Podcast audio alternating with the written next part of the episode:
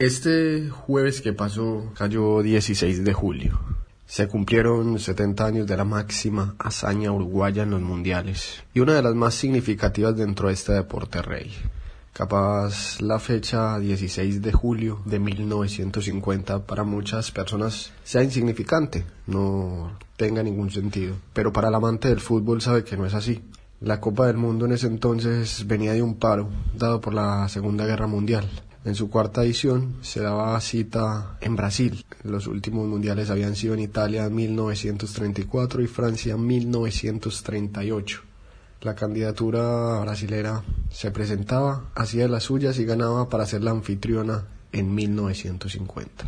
En aquel mundial era organizado por cuatro grupos en la primera fase. El grupo 1, donde estaba el combinado local, la selección de Brasil, y el grupo 2 eran integrados por cuatro equipos cada uno. El grupo 3 contaba con tres selecciones y el grupo 4 solamente tenía dos, en el cual se encontraba Uruguay y Bolivia. En el desarrollo de la primera fase, Brasil no tuvo ningún problema en acceder a la siguiente ronda. Goleó 4 por 0 a México, igualó a dos tantos con su similar de Suiza. En tercera fecha venció 2 por 0 a Yugoslavia. A su vez los charrúas aplastaron 8 por 0 a Bolivia, significando su paso a la segunda ronda. Los otros clasificados eran la selección sueca, que llegaba como campeona olímpica en ese entonces, y el combinado de España, quienes también vencieron en sus respectivos grupos, por lo que eran ellos cuatro los que iban a disputar el cuadrangular final. En la segunda ronda, los brasileros se destaparon con apabullantes goleadas 7 por 1 y 6 por 1 sobre Suecia y España respectivamente.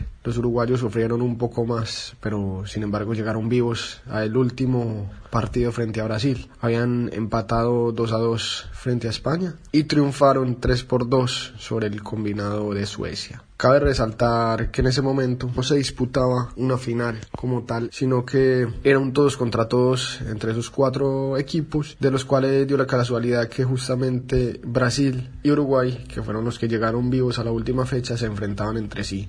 Brasil llegaba con dos triunfos y Uruguay un triunfo y un empate.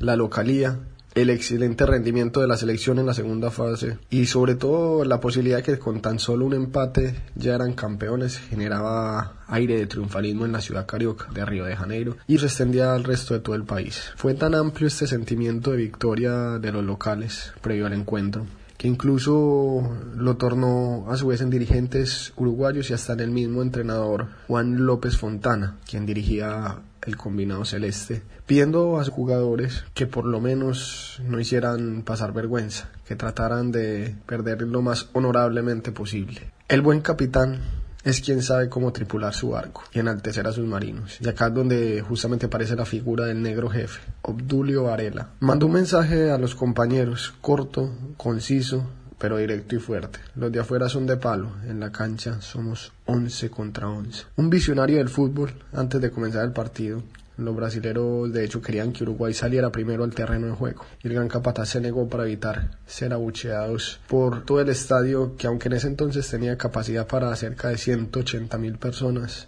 aquel día rebosaba las 200 mil almas que gritaban. Comenzó el partido. En cancha, Obdulio desde el primer minuto desestimó el planteamiento que había hecho su técnico López Fontana. Si salimos a defendernos, correremos la misma suerte que los suecos y los españoles. Fue el mensaje que le transmitió al resto de sus compañeros como buen capitán. La primera parte terminó en paridad, con un empate a cero, y aunque contó con llegadas del equipo brasilero, no tuvo aquella misma supremacía de los partidos anteriores. Comenzaba el segundo tiempo, Friasa abrió el marcador para la verde amarela, que en ese entonces de hecho vestía de blanco. Enloqueció todas las arquibancadas del mítico Maracaná. Uruguay a su vez, luego del gol, empezó a empujar, a buscar lo suyo. Consiguió empatar a los 20 minutos del segundo tiempo por medio del atacante Juan Esquiafino, definiendo de primera tras el centro de Alcides Guilla. ¡Gol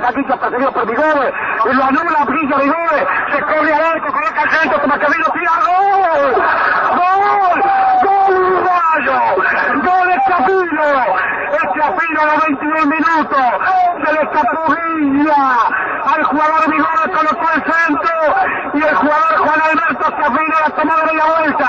Colocó un violento remate alto. Dejando completamente sin chance a la Rosa a los 21 minutos.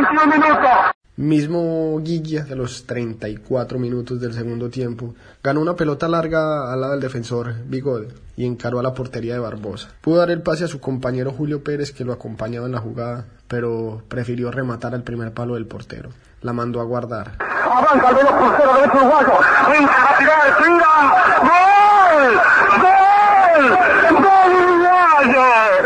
Villa tiró violentamente y la pelota escapó al contralor de Barbosa a los 34 minutos, anotando el segundo tanto para el equipo uruguayo. Uruguay 2, Brasil 1, autor del tanto Villa a los 34 minutos. Y aunque los brasileros intentaron de diferentes maneras sobre los últimos minutos empatar el encuentro, no lo consiguieron. Se va a hacer el por parte de Fianza, Uruguay 2, Brasil 1, viene el corner, al terminó el partido, terminó el partido, Uruguay campeón, acaba de terminar el partido en Río de Janeiro, Uruguay, señoras y señores, evento de Grandí, campeón por cuarta vez, no pueden ustedes imaginarse la emoción, la alegría, ese algo extraño, indescriptible, que viene del pecho a la garganta, que se anuda y que no permite que el pensamiento fluya en forma clara y terminante para que el léxico y la expresión se haga también, señoras y señores oyentes, más comprensiva. Yo estimo que ustedes sabrán disculpar. Imagino la enorme alegría, el enorme entusiasmo y las caravanas incesantes que en nuestro Montevideo y en toda la República Oriental de Uruguay, en las primeras colinas y cuchillas en las cuales se extiende nuestra fértil campaña, habrán de festejar el título ganado por Uruguay. Uruguay 2, Brasil 1. Alcides Guilla, años después dijo, solo tres personas hemos callado completamente el Maracaná. El Papa en su visita, Frank Sinatra en un recital y yo con el gol en la final. Jules Rimet, entonces presidente de la FIFA, se encontraba en su palco en el Maracaná, viendo el partido. Minutos antes de culminar el encuentro y con el marcador en paridad, el dirigente comenzó a bajar hacia el campo de juego.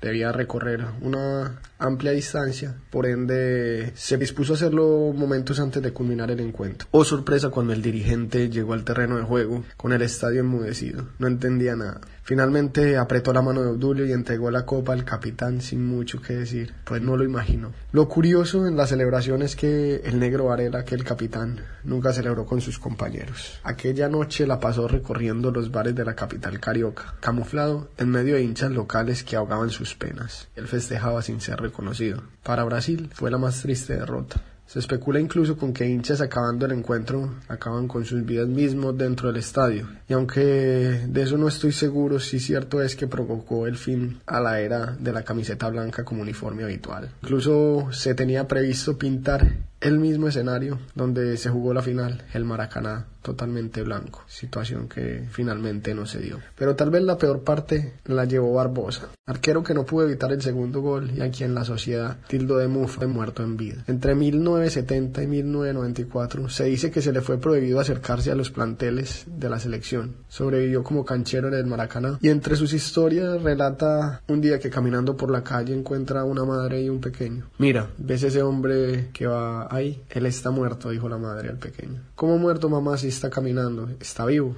Ese hombre de ahí murió para todo el pueblo brasilero.